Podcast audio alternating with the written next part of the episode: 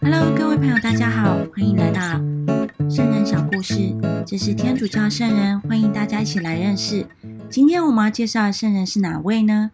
我们要介绍的是在路加福音当中的圣使路加。圣使路加是路加福音跟中途大事录的作者。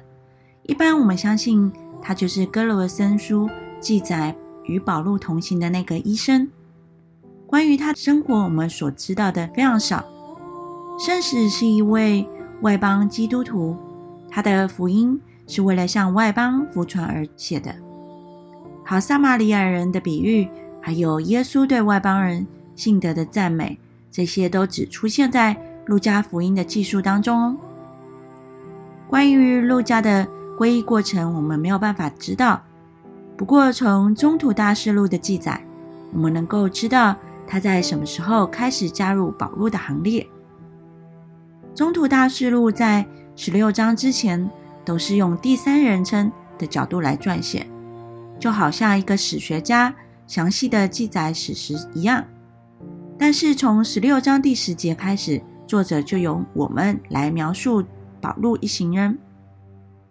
因此，路加应该是在主后五十一年。在特洛阿城成为保禄的伙伴，一起跟他到了马其顿，在路途当中经过了沙摩拉科与南阿婆里，最后抵达菲利波城。随后，路加的描述又回复到第三人称，在当中似乎暗示着当时路加并没有跟保禄同时被囚。当保禄离开菲利波的时候。路加就被留下来鼓励当地的教会，在中途二十章第五节当中，有叙述转变成我们的第一个人称，告诉我们路加已经离开腓利伯，并在主后五十八年又在特洛阿与保禄见面，他们相伴同行，从米勒托、提洛和凯撒勒亚到耶路撒冷，在主后六十一年。当保禄在罗马被囚禁的时候，路加一直是保禄的最忠实的伙伴之一。在保禄最后一次的囚禁磨难，其他人都离开他的时候，也只有路加留在保禄的身旁，一直到最后。路加在对于耶稣有独特的观点，这个可以从他所记录的六个神迹跟十八个比喻当中看出来。路加在福音当中特别看重穷人。跟社会正义，所以他记载了拉扎路跟富人的故事。他在山里面的山中圣训强调，有福者是贫穷之人，跟马窦的神贫之人是不同的。唯独路加记录了圣母，在耶稣的生平当中，也只有路加特别描述耶稣跟妇女的关联，特别是与圣母玛利亚的关系。也只有在路加福音当中，我们才能够听到圣母领报、圣母访亲，以及圣母献耶稣于圣殿，还有耶稣在耶路撒冷走失的叙述。也只有在路加福音当中，我们才能够为圣母经的前半段找到圣经的依据。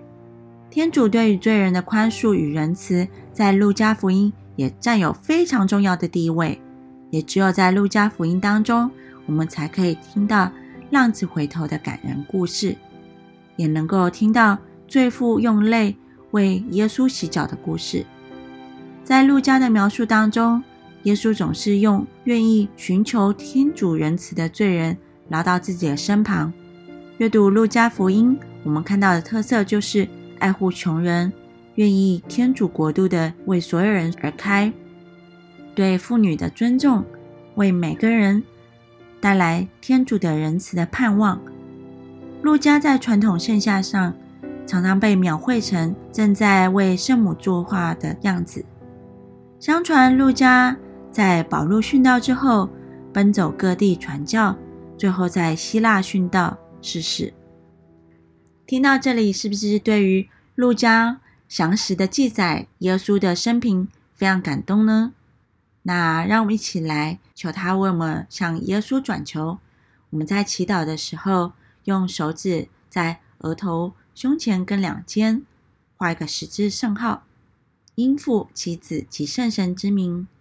亲爱的天主，感谢你给我们圣史路加，让他真实的记载福音跟中土大事录的内容，也祈求圣人为我们转导，为世界上所有的医生和画家祈祷，帮助医生能够爱天主，也为着画家来祈祷。求天主祝福他们的手，能够画出蒙天主所喜悦的画作，来传递天主的爱。我们也为着在当中听这个小故事的，如果你的职业是医生，或者是画家，或者你喜爱画画，我们都为你来祈祷。求天主大大的祝福你们手中所做的工作，也帮助你们，不管到哪里去。所传递的就是天主的爱。我们将要祈祷，是奉耶稣基督名，阿门。因父、其子及圣神之名，愿天主祝福你。我们下集要介绍的是圣多马斯，他是免于雷奇意外而存活的圣人圣多马斯。我们下集再见喽！愿天主祝福你，拜拜。